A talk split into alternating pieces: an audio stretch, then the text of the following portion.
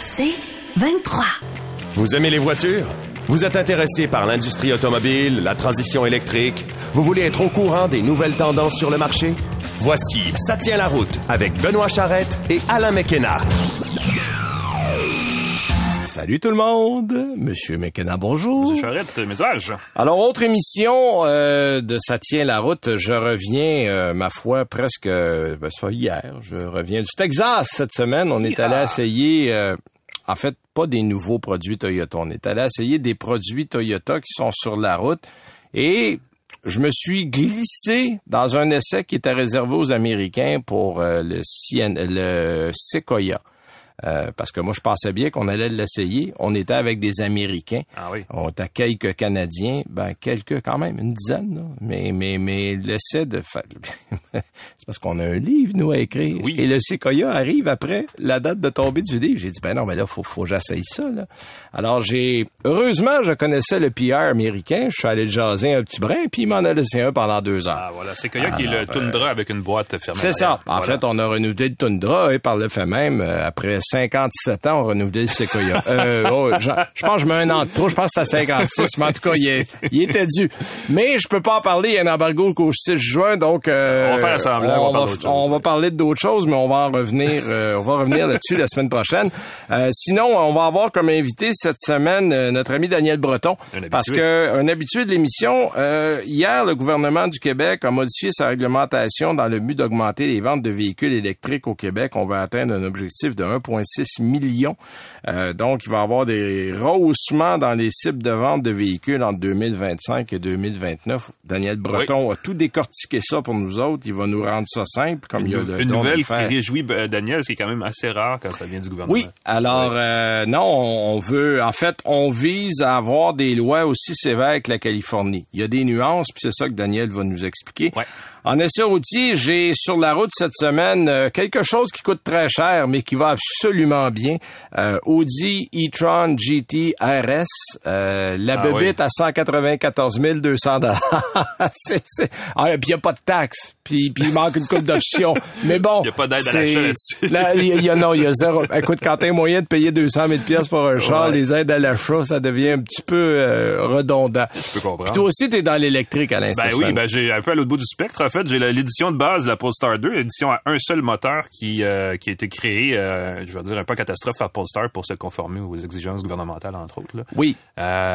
Donc ouais, j'ai essayé ça la semaine dernière. Écoute, voiture que personne connaît mais que, que tout le monde remarque, donc c'est quand même intéressant. Ben absolument. Alors, euh, on va commencer avec les nouvelles comme d'habitude. Qu'est-ce que t'as pour nous ce matin? Ben écoute, je suis en mode électrique. On va parler de Buick euh, qui a annoncé plus tôt cette semaine que tout son catalogue sera électrifié au plus tard en 2030. Ouais. Euh, la division de General Motors, qu'on ne sait pas trop si c'est une marque de luxe ou simplement une marque populaire en Chine, je pas à figurer encore où est-ce Euh, c'est. surtout une marque populaire en Chine. Je pense que oui, exactement. En tout cas, elle veut se repositionner en Amérique du Nord euh, et donc elle, prévoit, sa direction a annoncé qu'elle prévoyait électrifier sa gamme de produits à partir de 2024 en vue, que, en vue de ne proposer que des modèles à moteur électrique avant la fin de la décennie. Ça, c'est 2030. Euh, pour souligner le virage euh, en question, General Motors a présenté une nouvelle version du logo de Buick qui reprend à la sauce moderne les trois fameux boucliers là, qui composent le logo Ouais. depuis à peu près toujours. Euh, un nouveau logo, euh, je veux dire coloré, hein, à trois couleurs, rouge, vert, bleu, euh, va apparaître sur les capots des véhicules Buick dès l'an prochain. Euh, c'est un logo un peu plus carré là, que ce qu'on a vu dans le dernier. Ouais, dans les on a, dernières on années. a stylisé le logo qu'on connaît. Là. Et, et je vais dire ceci, et c'est un peu cocasse, mais quand on le regarde de très près, on peut imaginer facilement que chacun des petits boucliers ont la forme d'une borne de recharge au, dé- au design un petit peu futuriste. je sais pas si c'est voulu, mais moi j'ai vu ça. En tout cas, euh, T'étais pas sous l'effet de quelque chose? ah non, absolument pas. Ah, ok, non, non, non, j'étais très sobre et euh, tout à fait euh, sain d'esprit, mais c'était quand même, tu sais, des fois on cherche des liens. Ouais, ouais, ouais, absolument. On peut chercher un peu trop. Mais en tout cas, bon, peu importe. Côté produit, euh, ça débute donc en 2024 avec le premier nouveau modèle à incarner ce changement et ce sera euh, un modèle appelé Electra. Va falloir voir parce qu'il va y avoir des chiffres après ce, ce truc-là. Euh. Parce que tous les futurs produits électrifiés de Buick vont porter le nom Electra. Euh, c'est ce qu'on a déclaré. Un peu comme Hyundai le fait avec avec euh, avec Ioniq en fin de compte. Il y a Ioniq 5, il va avoir 6, 7, 8, ainsi de suite. Neuf. Euh, ben, pourquoi pas. Et euh, évidemment, parce que Buick a décidé de faire un peu plus compliqué alors qu'on aurait pu faire vraiment simple. On a aussi présenté un concept de couper deux portes électriques qui donne une idée de la philosophie de design Ah, que qui est GM très va beau, adopter. par exemple, le Wildcat. Ouais, ben on aurait pu l'appeler Electra 1 tant qu'à faire, mais on l'a appelé Wildcat EV, donc EV pour Electric Vehicle. C'est un coupé deux portes de type 2 plus 2 qui a droit à un habitacle très reculé et donc un très long capot sous lequel on aurait normalement, dans un autre univers, déposer un V8, j'imagine. Mais là, comme il n'y a pas de, y a pas de moteur à essence, je sais pas ce qu'ils vont mettre là. T'as-tu ça, un moteur électrique en ligne? Ça se fait dessus? Six moteurs en ligne. Oh yeah! Euh, j'imagine que ça va servir de ce qu'on appelle en anglais un frunk, donc un coffre avant, vu qu'il va y avoir beaucoup d'espace là. Euh, le concept Wildcat présente aussi une calandre, ce qui est quand même pas rien parce que c'est, euh, ben, je sais pas rien, c'est un peu inutile dans le cas d'une voiture électrique qui a pas oui, besoin c'est de refroidir. c'est un exercice de style parce qu'on n'en a pas besoin. là. Ouais, fait qu'on va voir où Buick va s'en aller avec ça au fil des prochains mois, parce que 2024, pour une année modèle, ça s'en vient vite, c'est essentiellement l'année prochaine, Oui. donc on va voir ça rapidement. Euh, évidemment, on, on connaît tous la technologie que GM utilise pour ces véhicules-là, elle est déjà existante, déjà commercialisée sous d'autres d'autres marques, fait qu'on va voir ça à suivre. Euh, mais tu sais, vu le design du Wildcat, je me dis que c'est peut-être une niche pour Buick pour devenir une espèce de marque de véhicules électriques au design Ouais. rétro. Puis on le sait, là, l'électrique est la panacée en Chine en ce moment. Ben Puis, voilà. euh, parenthèse historique, tu sais pourquoi Buick est populaire en Chine? C'est ça qu'on en a déjà parlé, euh, effectivement, c'est une belle histoire. Je euh, reprends, c'est Chiang Kai-shek, la femme de Chiang Kai-shek, qui est un dirigeant chinois. Mhm. Les États-Unis avaient donné, et là, citez-moi pas sa date, mais je pense que c'est 1947, avait donné un Buick à la femme du du, du- de l'em- l'empereur, en tout cas appelé-le Chiang Kai-shek, était le dirigeant chinois de l'époque. Ouais. Et tous les Chinois savent c'est quoi une Buick depuis ce jour-là. Alors c'est pour ça que ça marche si bien euh, en Chine, Buick. Euh, c'est très difficile dans des pays où la culture est totalement étrangère d'implanter un produit qui n'est pas du pays. Vrai. Et de ce côté-là, on a réussi avec Buick. C'est pour ça que le nom aujourd'hui est encore là et encore populaire ce auprès des la Chinois. marque quand on a euh, mis la hache dans Pontiac, je crois. Il était, tu sais, on en parlait un petit peu à l'époque où ils se vendaient même pas l'équivalent de deux véhicules par année de marque Buick en Amérique du Nord Exact. par concessionnaire. là. Ah oui. Alors, euh, on l'a conservé pour ça. Autre nouvelle de ton côté. Euh, écoute, une nouvelle qui euh, m'a valu un courriel des gens d'Hydro-Québec, parce que euh, le prix des recharges des autos électriques est aussi en hausse comme l'essence, n'est-ce pas? Le prix de l'essence, on l'a vu, ça monte vite. Le prix de la recharge, quand un propriétaire d'une voiture électrique se branche à une borne d'un réseau public, est aussi à la hausse depuis le début de l'année. On a parlé déjà de ce qui se passe du côté de Tesla avec les, la, la vue à la hausse là, des, des, Ouais. des prix quand on se branche sur le superchargeur de la marque. Et là, c'est le circuit électrique, le réseau de bornes là, qui appartient donc à Hydro-Québec et qu'on trouve assez facilement partout dans la province, qui vient de revoir sa structure de prix pour permettre aux propriétaires des bornes qui composent le réseau de hausser le montant payé pour chaque heure d'utilisation et pour chaque utilisation tout court. Euh, c'est une hausse qui, sur papier, semble assez salée. Le prix d'une recharge pourrait atteindre 3 de l'heure jusqu'à un maximum de 10 par charge, alors qu'il était auparavant d'un dollar de l'heure pour un maximum de 2 et demi. Donc, on multiplie par 3 ou par 4. C'est pas des gros montants, on s'entend, donc c'est pas nécessairement une grosse affaire. Ce qu'on m'a dit chez Hydro-Québec, parce que j'ai euh, parlé de ça euh, sur le web, euh, sur un site web euh, plus tôt cette semaine, c'est que euh, il y a seulement 3% des bornes de niveau 2 euh, qui sont euh, affectées par cette, ce changement de tarification là qui ont qui ont vu leur prix augmenter parce que ça donne un peu plus de souplesse aux gens qui mais c'est aussi pour certains, tu sais, des commerçants qui ont une borne sur leur stationnement, c'est un outil de marketing en disant bon ben venez vous brancher et venez donc acheter des choses chez moi. Ben oui. Donc, y a pas, ils n'ont pas intérêt à monter le prix, mais ça laisse une certaine souplesse de ce côté-là, probablement pour l'avenir. Euh, ça va être à suivre.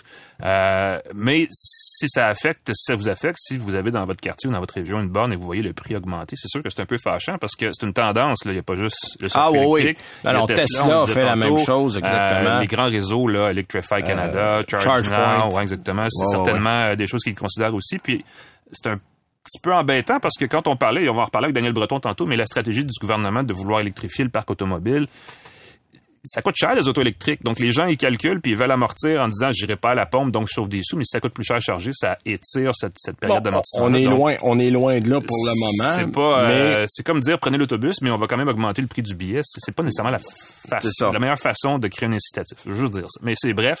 C'est comme le prix de l'essence, c'est comme tout le reste dans la vie depuis non, six ça, ouvre, ça ouvre la porte à des augmentations, puis il faut pas se surprendre, tout augmente en Exact. en ce moment-là. Euh, nouvelle assez intéressante du côté de Ford, c'est sorti euh, cette semaine aussi. Il y, a- il y avait une conférence euh, où le PDG de Ford, Jim Farley, était invité euh, et euh, lui a dit, en fait, c'est la conféren- conférence annuelle de Bernstein qui est, qui est assez courue euh, dans le milieu des affaires. Et le PDG de Ford a dit qu'il voulait vendre des véhicules en ligne et à prix fixe. Là, on parle, on parle de Ford, là. Ça, c'est un petit euh, tremblement de terre dans le monde automobile. Euh, c'est un assez sérieux tremblement de terre. Oui. Tu sais que Lucid ou Tesla ou bon des compagnies qui ont euh, qui n'ont pas l'ampleur de Ford, mais là tu as un des grands constructeurs de la planète qui dit non, moi là euh, on va livrer des autos chez vous, Mm-hmm. vous allez commander en ligne, le prix va être fixe. On va garder des concessions, mais pour le service, pour euh, l'après-vente, pour euh, s'assurer que tout va bien. Et euh, quand c'est le PDG qui le dit, tu dis bon, euh, faut prendre la chose au sérieux. Ben, j'ajouterais à ça, tu sais, il y a quelques semaines, quelques mois, ils annonçaient une séparation de Ford. Ouais. Le groupe électrique Ford Blue. Et Ouais. ce groupe-là n'aura pas l'obligation de respecter les ententes avec les concessionnaires. Exact. Mais là, il veut passer ça à tout le monde. Là. On n'est plus juste dans l'électrique, on est pour tout le monde. D'ailleurs, le PDG euh, Jim Farley a fait l'éloge de Tesla et, de ses cons- et des constructeurs chinois pour leur approche des ventes. Oups. Euh, alors là, on dit OK, on sait exactement où il veut aller. Euh, bon, évidemment, garder de moins de voitures sur les lots des concessionnaires pourrait permettre à Ford d'économiser une somme considérable. On s'entend. Ben oui. Euh, le constructeur automobile estime que son modèle de distribution coûte environ 2000 dollars de plus par véhicule. Donc, eux autres estiment qu'il y a un 2000 pièces par véhicule, que c'est pour le garder, pour l'inventaire. Puis l'autre affaire qu'il a dit, qui, moi, m'a un petit peu euh, fripé, euh, c'est que faire de la publicité, ça sert à quoi au juste? Euh, OK.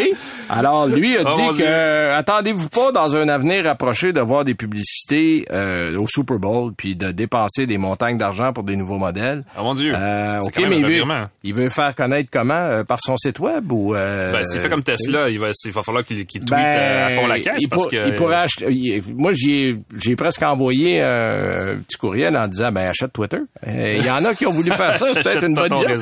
Fait que non, lui lui dit le, le modèle est en, ce moment détraqué. Il dépense euh, Ford dépense 6 à 700 dollars sur chaque véhicule pour la promotion. Ça, c'est en plus du 2000, je te parlais tantôt. Euh, Puis là, lui, il dit non, on veut remédier à ça. L'entreprise devait s'attacher à offrir une bonne expérience aux clients en les aidant lors des mises à jour de logiciels, en offrant des services d'esthétique gratuits, en proposant d'autres services. Mais on veut pas avoir le modèle d'affaires qu'on a en ce moment. Alors, c'est c'est une gros grosse nouvelle, c'est des Ben oui. gros changements. Et j'ai bien hâte de voir comment ça va être accueilli, tout ça, parce que c'est pas une affaire nécessairement évidente. Euh, en tout cas, moi, je, je, je, je... Ben, c'est sûr que ça va changer parce que le modèle Tesla fait bien des envieux, il n'y a pas de doute. Ouais. Euh, il va y avoir de la résistance. On en Ben, parle ici à chaque fois ça. avec la corporation des concessionnaires. euh, Ils veulent pas changer. Donc, non, non, ils veulent pas changer. Ça, des c'est un sujet qu'on devra remettre, euh, de re- remettre à l'horaire. Ah, puis autre nouvelle cette semaine qui est intéressante, qui ne touche pas encore le Canada, mais euh, GM a réduit les prix des Chevrolet Bolt jusqu'à 6300 dollars aux États-Unis. Oui. Alors, écoutez, euh, ça c'est intéressant parce qu'on dit toujours que les véhicules électriques sont trop chers. Là, on a diminué les prix. Bon, je vous le donne en dollars US là, mais euh, je vais essayer de vous faire un, de traduire avec le, le taux de change pour voir où ça nous amène.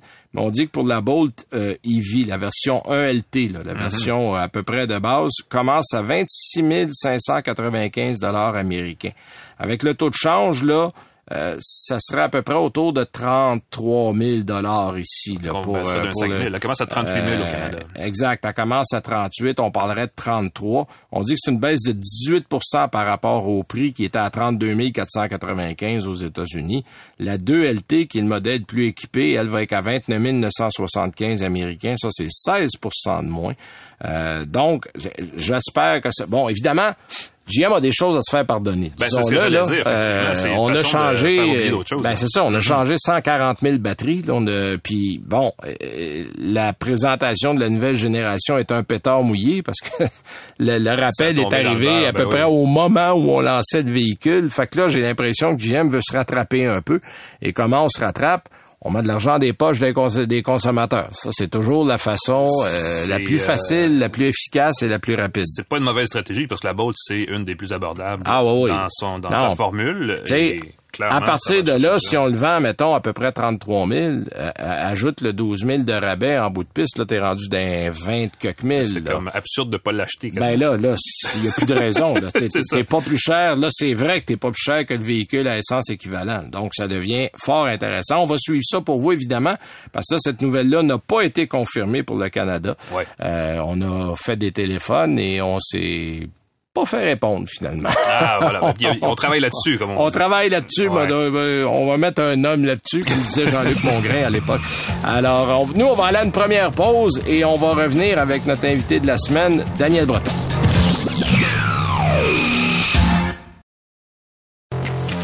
Vous écoutez Ça tient la route avec Benoît Charrette et Alain McKenna. Alors, notre premier invité, ben, vous le connaissez, c'est un habitué de l'émission. Il est président de Mobilité électrique Canada, Daniel Breton. Salut, Daniel. Bonjour, messieurs. Alors, Daniel, c'est rare que tu es heureux suite à l'annonce du euh, d'un règlement gouvernemental, mais je pense que ce qu'on a annoncé hier va te faire sourire, en tout le moins, euh, au moins un petit peu.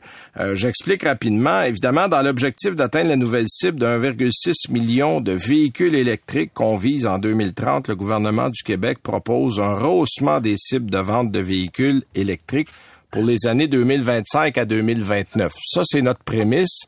À partir de là, Daniel, parle-nous un peu de ce qu'on a annoncé du côté du gouvernement du Québec hier. En fait, ce que le gouvernement a annoncé hier, c'est qu'il arrivait avec un nouveau projet de règlement avec euh, des cibles plus contraignantes et euh, plus, plus tôt. C'est-à-dire que, et là, il faut bien comprendre que ça, ça n'a pas été encore adopté. Mhm. C'est un projet de règlement. C'est-à-dire qu'il va y avoir une consultation qui va commencer la semaine prochaine, euh, qui va durer, je pense, un mois et demi. Évidemment, les constructeurs automobiles, euh, certains d'entre eux sont certainement pas très contents, d'autres vont être plus contents. Euh, fait que l'idée, c'est de dire euh, de dire qu'on passe à partir de 2025, une voiture électrique pouvait avoir jusqu'à quatre crédits. Là, on diminue ça à un crédit. L'idée là-dedans pour le gouvernement, c'est de dire ben on va être, ça va être beaucoup plus facile d'identifier un crédit, une voiture, donc on va avoir une meilleure idée du, de l'augmentation du nombre de ventes de voitures. Donc, un crédit pour une voiture 100% électrique et un demi-crédit pour une voiture hybride rechargeable. OK, Mais- non. OK. Il y a Ouais. un, gros, un gros mais, oui. Il y a un, il y a- a un oui. mais. Il y a un Ouais. mais, exact. Ouais, c'est-à-dire que euh, initialement, le gouvernement avait dit pour avoir un demi-crédit avec un véhicule hybride rechargeable, il faut que le véhicule hybride rechargeable ait une autonomie de 80 km ou plus. Les constructeurs automobiles, moi je me rappelle parce que j'étais là lors de des consultations, ils ont dit ben il n'y en a pas de voitures hybrides rechargeables qui ont 80 km d'autonomie au plus présentement.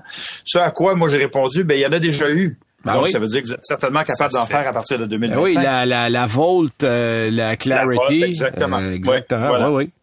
Donc, euh, le gouvernement a annoncé une mesure transitoire pour les années 25, 26, 27 pour avoir une autonomie, euh, pour avoir un demi-crédit pour une voiture hybride rechargeable qui va avoir une autonomie électrique entre 50 et 80 km.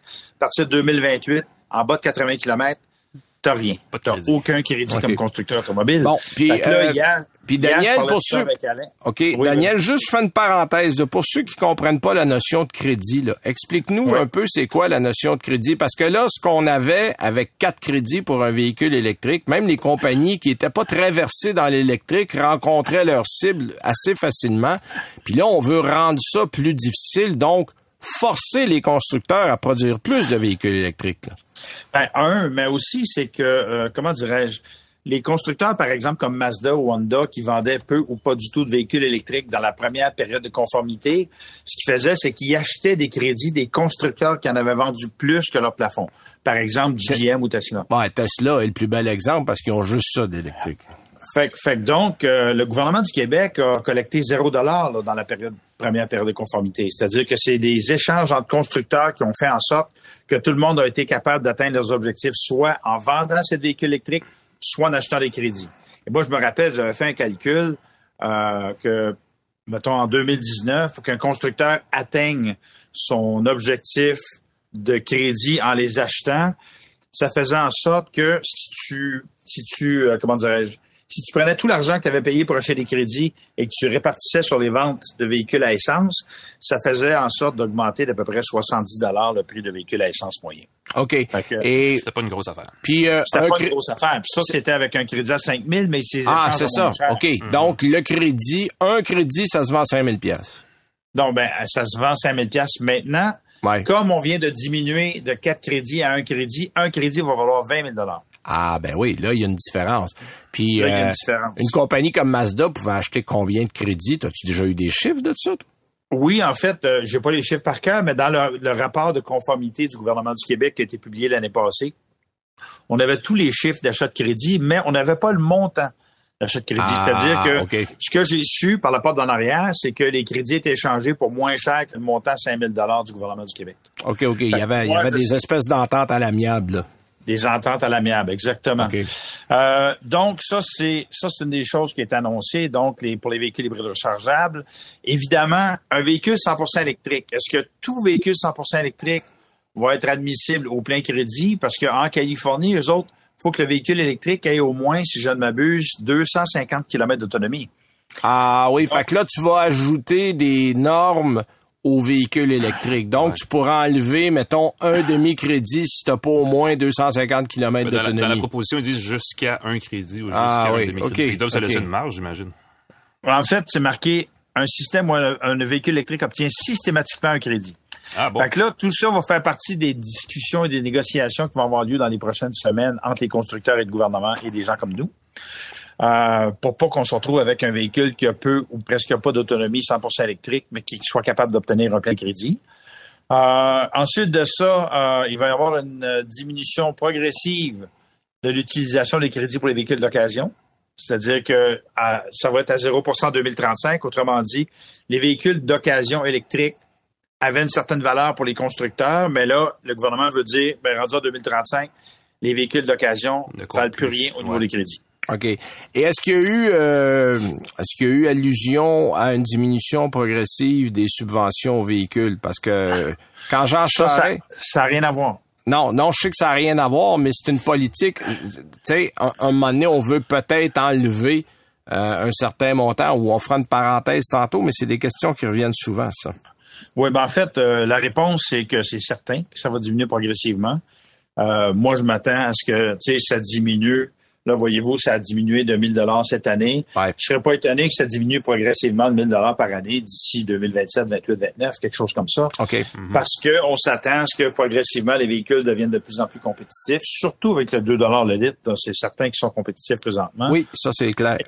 Et puis, euh, pour bien comprendre qu'il n'y a pas nécessairement de corrélation directe en- entre le, le montant du rabais pour les ventes de véhicules électriques, euh, présentement, au premier trimestre de 2022, en Colombie-Britannique, il s'est vendu 17% de véhicules électriques et leur rabais est de 3 000 Ah oui. donc, donc, il n'y a pas une équation nécessairement directe. Et quand j'entendais certains interlocuteurs dire on a baissé le, le, le montant de rabais de 1000 dollars, on est passé de 8000 à 5000, les gens voudront plus acheter de voiture électrique, c'est complètement faux. Là, veux dire, le prix de l'essence ayant tellement augmenté, Ah oui. la demande monte considérablement, En même si les gens ont moins de dollars de moins de rabais, parce qu'ils savent compter quand même. là. Ils savent compter. Le seul problème, c'est qu'on peut pas en acheter ou presque en ce moment. Là. Il, y a, il y a tellement pas de véhicules électriques dans les cours. Là. C'est difficile. Ça, c'est la, c'est la question, en fait, à laquelle on s'en va avec cette proposition-là du gouvernement. Ouais. Daniel, tu peux nous dire peut-être un peu, le but, c'est vraiment de, de, de forcer les constructeurs à allouer plus de véhicules pour le marché québécois. Là.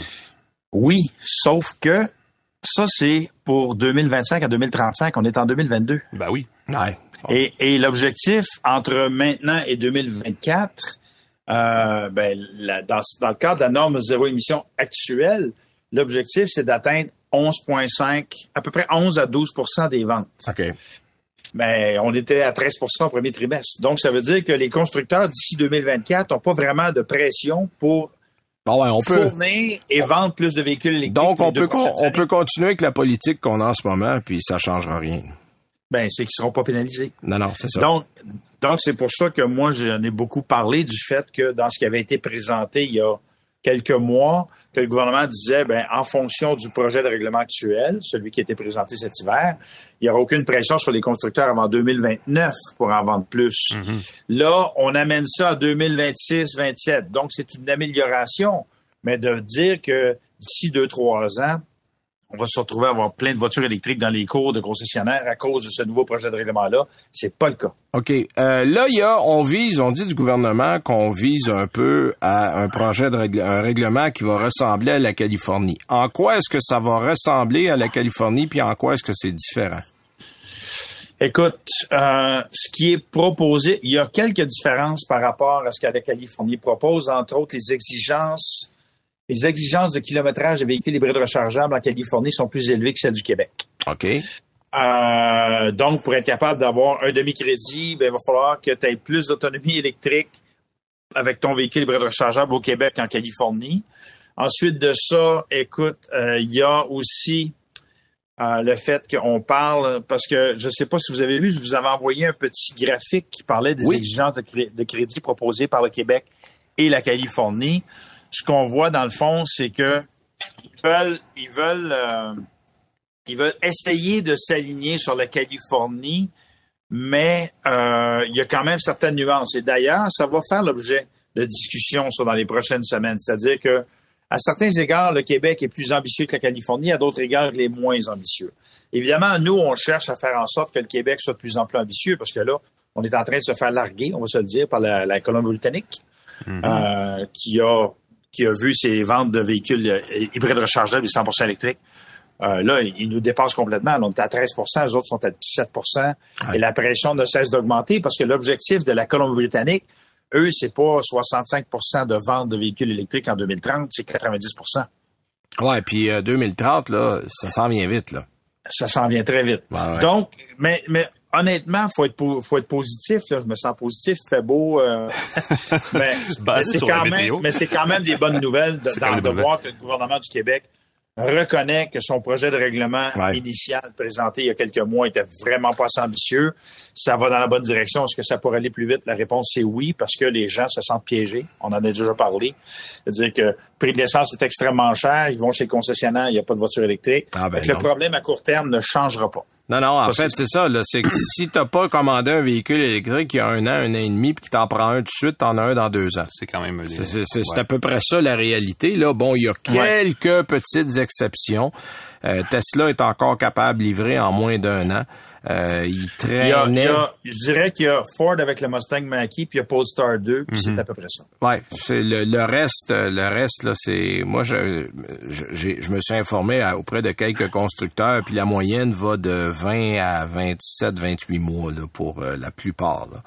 Euh, donc faut faut faut faut compter deux ans. Quand on parle aux, Mais- euh, aux acheteurs, la plupart du monde au Québec disent mon prochain véhicule sera électrique. Ouais. Ça, ça veut dire quand on pense que le cycle d'à peu près 7 ans là, euh, en moyenne, là, est-ce qu'on peut imaginer que la plupart des gens auront accès à un véhicule électrique d'ici, disons, les quatre prochaines années, 4 à 5, 6 ans, euh, Daniel? Oui, je pense que oui. Euh, mais cela dit, j'ai hâte de voir comment le projet de règlement, quel, est- quel impact va être le, quel impact va avoir le projet de règlement sur la disponibilité de certains véhicules? Parce que, tu sais, hier, Alain, toi et moi, on s'en parlait. Mhm. Euh, si on prend Toyota, dont la plupart des véhicules branchables qu'ils vendent sont des Prius Prime. Ils sont déjà Les fâchés Prius euh, par Prime rapport à tout ayant ça. 40 km d'autonomie, ça veut dire qu'ils ont droit à zéro crédit pour les Prius Prime. Exact. Ouais. Exact. Le Prius Prime n'est pas nécessaire, n'est pas utile pour eux dans ce contexte-là. C'est ça. Les RAV4 Prime, ben, on les a au compte-gouttes, on le sait. Puis les RAV4 Prime, à partir de 2028, ben, ils seront pas admissibles parce qu'ils sont en bas, de- ils sont en bas de 80 km d'autonomie.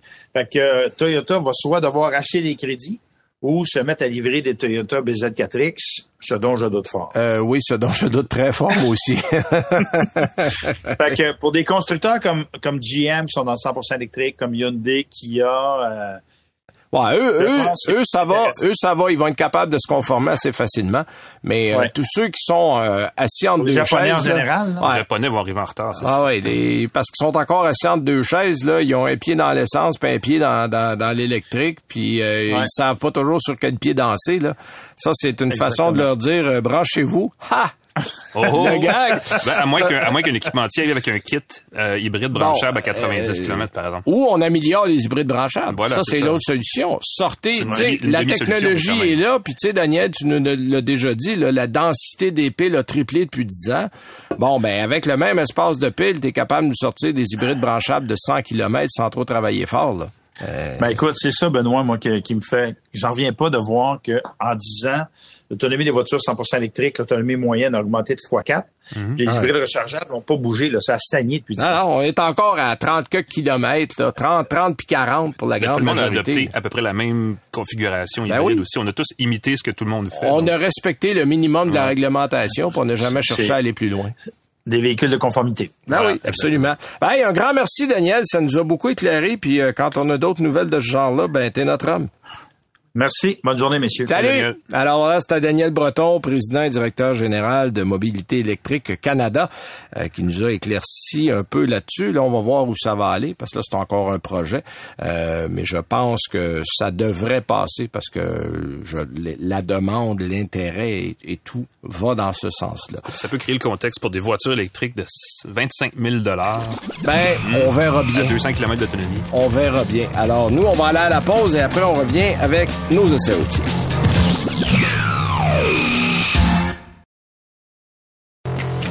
Vous écoutez Ça tient la route avec Benoît Charrette et Alain McKenna. Alors, avant de passer à nos essais outils, évidemment, euh, comment nous écouter, parce qu'on peut, comme ça, chaque semaine, euh, d'abord, ceux qui sont abonnés, bravo, euh, continuez de le faire. Euh, Apple, Spotify, Google, Cogeco, C23, donc les... Pocket toutes Cast. Euh, vous allez sur le site aussi, si vous voulez le trouver, c'est Cogeco ou une des stations Cogeco. Et dans la section balado, vous avez Ça tient la route, Oui. qui est en compagnie d'une tasse de tech. Une excellente Hein, balado Une techno. excellente balado techno. moi-même. Je vais t'inviter un jour, Benoît. Faudrait faire de quoi? Faudrait faire une promotion croisée. Il faudra faire une promotion croisée. Vous pouvez aller aussi sur annuelauto.ca, euh, le site de l'annuel de l'automobile. D'ailleurs, on est en pleine préparation de notre annuel 2023 et on fait une mise à jour comme ça chaque semaine des balados. Donc, facile à trouver, facile à écouter. Comme on dit souvent, abonnez-vous. C'est la façon la plus simple. Euh, Toi, tu es dans un modèle électrique, euh, j'ose pas appeler ça de base. Non, c'est ça, Polestar, je- je- Polestar, c'est quand même De du milieu luxe. de- de mais euh, comparé à moi, t'es dans une trottinette. mais je vais commencer avec le tien, mon Alain. Parle-moi de la Polestar euh, d'entrée de gamme, puis je te parlerai de mon électrique au moins. ouais. Ben écoute, c'est une Polestar, c'est une marque SME, n'est-ce pas, du groupe Volvo, donc c'est une voiture Volvo-esque, disons-le comme ça. Il y a eu la Polestar 2 en marché depuis un petit bout de temps déjà, et là, euh, les gens qui dirigent la marque se sont aperçus peut-être un peu tard qu'un prix de détail qui commençait au-dessus de 55 000 lui couperait une énorme part des acheteurs de véhicules électriques au Canada, étant donné évidemment Ben oui, pas l'aide gouvernementale, Ben oui. exactement, qui euh, jusqu'à tout récemment forçait, parce que ça a été un petit peu revu là, mais euh, forçait les conducteurs à offrir, un- les constructeurs pardon, à offrir un modèle de base vendu sous les 45 000 ou à peu près. Là, on a revu un peu ce montant à la hausse, donc euh, il y, a, il y a un petit peu plus de marge. Et le résultat pour c'est qu'on a ajouté un modèle à un seul moteur plutôt que les deux, qui était jusqu'ici la seule option, et on a réduit le prix de vente de 7 000 Alors là, on a une Polestar 2 à 48 400 et euh, elle développe avec ce seul moteur 231 chevaux et elle atteint un couple de 243 livres-pieds. Donc, c'est une version réduite. En fait, moi, ce qui m'intéresse, c'est son autonomie. Ben voilà, euh, je vais compléter ma fiche technique parce que sinon je vais tout mêler. Mais le non, non, non, c'est. J'ai mêlé le monsieur un petit C'est peu. euh, c'est une journée comme ça. Le, le moteur en question donc anime les roues à l'avant parce que je, au début quand on en parlait c'était pas clair, mais là c'est vraiment une traction. Euh, et comme il est moins exigeant justement côté consommation, il prolonge l'autonomie de la berline à environ 410 km par charge. Euh, la vitesse maximale est plafonnée à 160 km heure. Le 410, c'est moi qui l'ai obtenu sur le site de, de, de, de, de Polestar, je vais pas faire de, de lapsus. On parle de 430 quelque chose kilomètres. Euh, mais 410, moi je peux vous le dire pour l'avoir fait, c'est 410. Euh, à titre comparatif, et ça c'est un peu amusant, il existe une Polestar 2 à deux moteurs et à quatre roues motrices vendue à partir de 51 000 51 900 dollars et qui a droit à une puissance de 300 kW, ce qui, ce qui signifie en fait 476 chevaux, qui est vraiment une brute. Euh, son autonomie par charge est d'environ kilomètre- 20 km moins longue. C'est pas une grosse affaire. Non. Euh, le fait est par contre que la Polestar un seul moteur risque de parcourir une distance réelle, euh, entre guillemets, pas mal plus près de ce qui est estimé dans le tableau de bord, étant donné qu'elle exige moins de puissance des batteries quand on écrase l'accélérateur. C'est clair. C'est un petit peu ça, un peu là-dessus qu'on joue. Ce qui fait que les 410 km que vous obtenez quand la pile est pleine sont assez fidèles à la réalité, même si vous empruntez plus souvent qu'autrement l'autoroute, qui est un détail quand même assez important dans le cas des voitures électriques.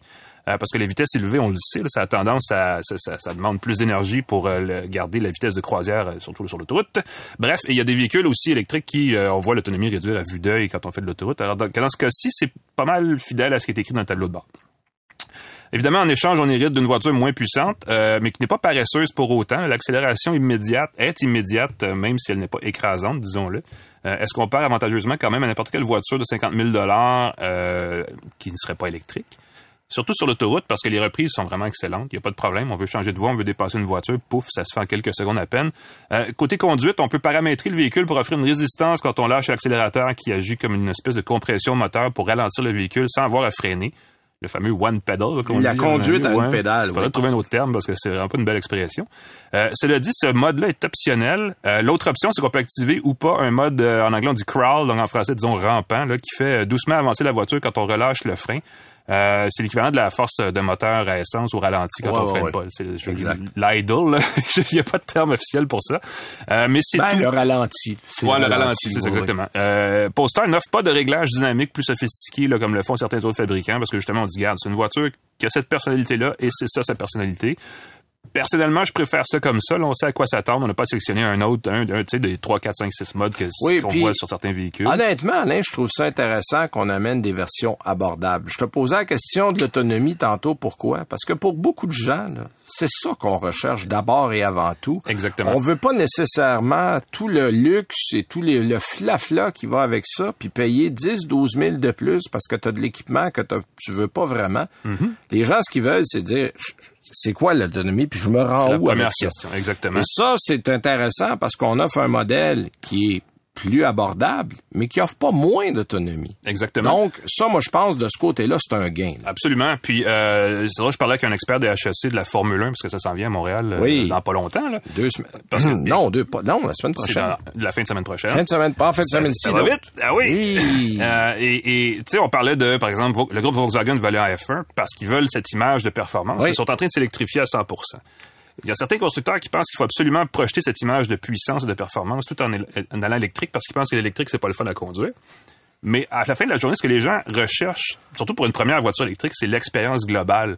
Euh, et je Ouais, pense puis- que à ce jeu-là, la Polestar 2 est vraiment très Il positive. faut pas penser que tout le monde recherche une expérience au volant. Là. Ben, toutes, les, c'est clair. toutes les non. Toyota Corolla qu'on a vendues sur la planète, il personne qui recherchait une expérience de conduite là-dedans. là. C'est éloquent comme message, Ah. effectivement. Et dans le cas de la Polestar 2, ben, c'est une des berlines intermédiaires qui, à part la Tesla 3, euh, ben, tout comme la Tesla 3, je devrais dire, figure euh, sur ma liste, figurerait sur Ah, ma liste si j'étais euh, en mode magasinage. Très confortable. Moi, je l'ai essayé Absolument. cet hiver. Mhm. Et, euh, et j'ajouterais même que le profil aérodynamique aide au Oui. niveau de l'autonomie parce que moi, j'ai essayé une Volvo XC40 Recharge qui est en fait exactement les mêmes batteries. C'est- Mhm. C'est pile poil la même affaire. Mais j'ai moins d'autonomie que le Volvo parce que ça a le profil d'un frigidaire. Ben oui, ben c'est là. C'est- un gros bloc. ah oui, c'est un gros bloc, alors que le Polestar est beaucoup plus profilé. Mhm. Et ça, ça a donné des résultats intéressants. Il y a une chose qui fait sourire à bord de la Polestar 2, il n'y a pas de bouton d'allumage du véhicule. Hein? Ah, Euh, non. Et, et, euh, ça désoriente la première fois. Euh, on s'assoit dans le siège du conducteur avec la clé dans sa poche et pouf, le véhicule sur est le prêt. siège. Quand on met les fesses sur le siège, tout allume. Et là, quand on sort du- de l'habitacle, tout s'éteint, incluant la musique, ce qui est un peu déconcertant au début, mais c'est fiable, faut s'y fier, c'est comme ça. Euh, je vais dire un autre truc euh, rapidement. Euh, à, à bord, il y a l'interface Android Auto dans la console centrale, l'espèce de grand écran très très vertical, qui est fourni directement par Google et qui est connecté. Donc, ça comprend les applications natives sans avoir à jumeler un téléphone, comme Google Maps. Il y a Spotify pour la musique. Il y a quelques autres applications. C'est bien, c'est le fun. Il y a la commande vocale de l'assistant Google qui est très bonne Ouais. à- à nous comprendre. Cela dit, il n'y a pas une panoplie d'applications disponibles, donc ça reste un peu limité, mais c'est un bon premier pas. Euh, Ouais, ouais, d'intégration là, verticale, c'est-à-dire qu'on, on- on- comme si on se branchait à l'ordinateur. C'est euh, oui, puis tu sais parce que souvent ces voitures-là, tu l'as dit tantôt, c'est comme des vitrines technologiques euh, superflues. Là, on a gardé ça simple, mais on a quand même on est quand même allé chercher quelque chose d'assez intéressant point de vue euh, interface euh, informatique, disons. Moi, ce que je comprends de cette voiture-là, c'est que c'est une façon plus discrète qu'une Tesla de passer à l'électrique. Hein, on le sait, Tesla, c'est aussi tout un bagage euh, quasiment euh, cu- culturel, tellement que c'est rendu une marque euh, avec une identité forte. Et tout ça, pour moi, ça m'a grandement plu. Ça vaut vraiment la peine d'ajouter la 2 à votre liste de magasinage si vous cherchez une voiture électrique d'environ 50 000 parce que ça en est euh, une bonne. deux pouces en l'air pour Alain. Oui, monsieur. Bon, parfait. Écoute, moi, je suis allé à l'autre spectre, l'autre extrémité du spectre de l'électrique. Je suis en Audi e-tron GT RS, là, qui est la grosse affaire. En fait, c'est l'équivalent chez Audi de la Taycan chez Porsche. On Voilà. est à peu près au même endroit. Euh, on a, euh, en fait, on a des moteurs, on a euh, 590 chevaux électriques, 612 livres couple de pieds. Euh, puis il y a même un mode overboost qui vous amène à Je sais pas 637 si c'est chevaux. livre-pied de couple. Euh, livre-pied de couple. Ouais. Euh, et c'est toute une machine. Honnêtement, là, euh, Ben, écoute, 500. tout est dans le 90 superlatif chevaux, 600 là-dedans. Évidemment, c'est quatre roues motrices, euh, quatre roues motrices électriques, on se comprend bien. Euh, J'ai même aimé l'espèce, il y a un son de moteur qui est, qui est pas mauvais. Il y a des sons de moteur que je trouve un peu trop électroniques. Tu dis, ah, non, Oui, ça- parce qu'il y a ça- des ça- gens chez Audi, des acousticiens qui sont engagés exprès pour reproduire le son d'un moteur. Je me rappelle, on avait eu, avant que ce modèle-là sorte, pendant, au début de la pandémie, là, au tout début de la pandémie, on avait eu un Teams euh, spécifiquement sur Avec la façon dont on travaillait le son pour cette future voiture-là. Et là, que je, à cette heure que je suis dedans, euh, oh, Ah c'est oui, ah oui, oui, oui, ah oui, Tu sais, tellement, tu coupes le son, tu coupes la radio. Je dis, J'aimerais ça l'entendre avec rien, mais, mais, mais c'est vraiment, là, c'est presque à s'y tromper. Bon, euh, vous dire que c'est méchant, c'est méchant en tabarnouche, là. Deux, deux, en, dans le bon sens, euh, en mode overboost, là, 2.5 secondes pour un 0 100, là. c'est, c'est, ton cerveau se déplace latéralement dans ta tête pendant que tu avances. C'est, c'est incroyable. bon, il y a différents modes de conduite. Euh, évidemment, on annonce 373 km d'autonomie. J'étais à 367, là, j'ai pas fini. Mais jusqu'à maintenant, je suis assez pile poil dessus. Mais là, évidemment, il y a un mode dynamique, efficacité ou efficiency, confort individuel. Le plus efficace, c'est efficiency. Ça, c'est l'espèce de mode éco mhm. euh, où là, tu vois le 373 apparaître. Ça, c'est là que tu pars à fond. Ton maximum de en mode dynamique, tu es à 340 en partant. Fait que dis-toi que t'en perds un peu parce que, bon, évidemment, c'est beaucoup plus prompt. Mhm. euh, L'auto est plus nerveuse. Puis pour une affaire qui dépasse largement les deux tonnes, c'est impressionnant à quel point c'est facile à conduire. Euh, on, là, je, je, suis à du 25-26 kilowatts là, à peu près euh, de consommation, qui est pas si pire. C'est très profilé. de la moyenne, mais effectivement, c'est considérant la grosseur de l'affaire. Mm-hmm. euh, là, évidemment, euh, on a, on peut prendre des charges très élevées. On peut charger sur du 400. Euh, là, j'ai lu et je ne l'ai pas testé. Je vais le faire probablement avant de le remettre quelque part cette semaine mais on dit qu'on peut mettre 80% de charge en 22 minutes et demie. Euh, sur, une, sur un 350, là, on s'entend. On peut-tu emprunter euh, les bornes de Porsche pour la Taycan, là, les super bornes? Oui, ça marche parce que l'ai essayé. Ah, voilà, c'est euh, ça. J'y suis allé et c'est ça fonctionne, c'est exactement pareil parce que j'avais rendez-vous pour avec Porsche cette semaine pour un sujet qui s'en vient dont je dois taire l'existence. Mais il y avait, puis j'ai dit, qu'un, là, l'occasion, ben oui. brancher ça là-dessus, puis ça fonctionne super. Alors ça, ça va bien. Tenue de route, évidemment, c'est une grand tourisme. Les gens qui connaissent les, grands touristes, euh, il y a une suspension pneumatique à trois chambres, c'est des amortisseurs adaptatifs. On a l'impression, selon la fonction ou selon le mode de conduite, qu'on passe d'un nuage à une piste de course. Là, j'en mets un peu pour ah l'imagination, mais c'est un mode extrêmement agréable, euh, peu importe ce, ce, que vous allez faire. Et on a 50 50% 50-50 répartition de poids avant-arrière. Donc, c'est extrêmement équilibré comme véhicule. Euh, on a euh, des roues arrière qui tournent à 2,8 degrés pour faciliter dans les courbes, ah euh, la prise de courbe. Donc, on, a gardé les caractéristiques des voitures sport. Là, évidemment, je vous épargne tous les détails à l'intérieur. C'est une Audi, là, c'est une panoplie technologique. Donc, les ingénieurs allemands comprennent que l'électrique peut être le fun aussi. Ben, on, on a amené ce tout ce qu'on connaît d'intéressant dans la conduite, puis on l'a mis dans l'électrique. Ben, Je vous résume ça vite. Euh, il y a un écran de 12.3 12, euh, pouces configurable. C'est le fameux Virtual Cockpit qu'on retrouve aussi dans ce modèle-là. Euh, Apple CarPlay, Android Auto, Bang Olufsen, donc système audio de haut calibre, évidemment à 194 000 On s'attend à rien de moins que ça. Le coffre est pas énorme, c'est 405 litres. On peut baisser les sièges, mais le seuil est très bas. Fait que ceux qui ont beaucoup de choses à transporter, il n'y a pas un énorme coffre. C'est peut-être ma seule critique. Euh, il n'y a pas de conduite à une pédale non plus. Moi, ça me plaît parce que ça me donne l'impression de conduire une voiture normale. Mhm. Alors ça, j'ai beaucoup adoré. Moi aussi, deux pouces en l'air si vous avez 200 000. Merci Alain, bonne semaine. Merci à Claude Hébert et on se retrouve bientôt. Salut tout le monde. C'est 23.